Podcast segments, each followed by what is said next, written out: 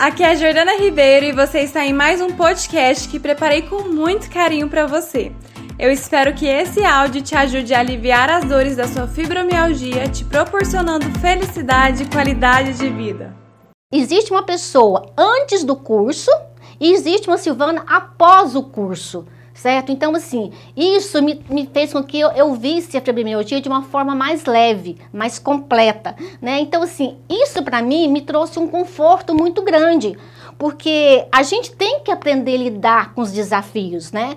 Porque a gente, a tendência de quem tem fibromialgia é lutar contra a dor. E no, no curso a gente vê o seguinte, que a gente tem que moldar o olhar, e esse olhar começa pela gente mesmo certo? É isso que eu pude é, sentir. É, é, olhar diferente, pensar diferente e agir diferente.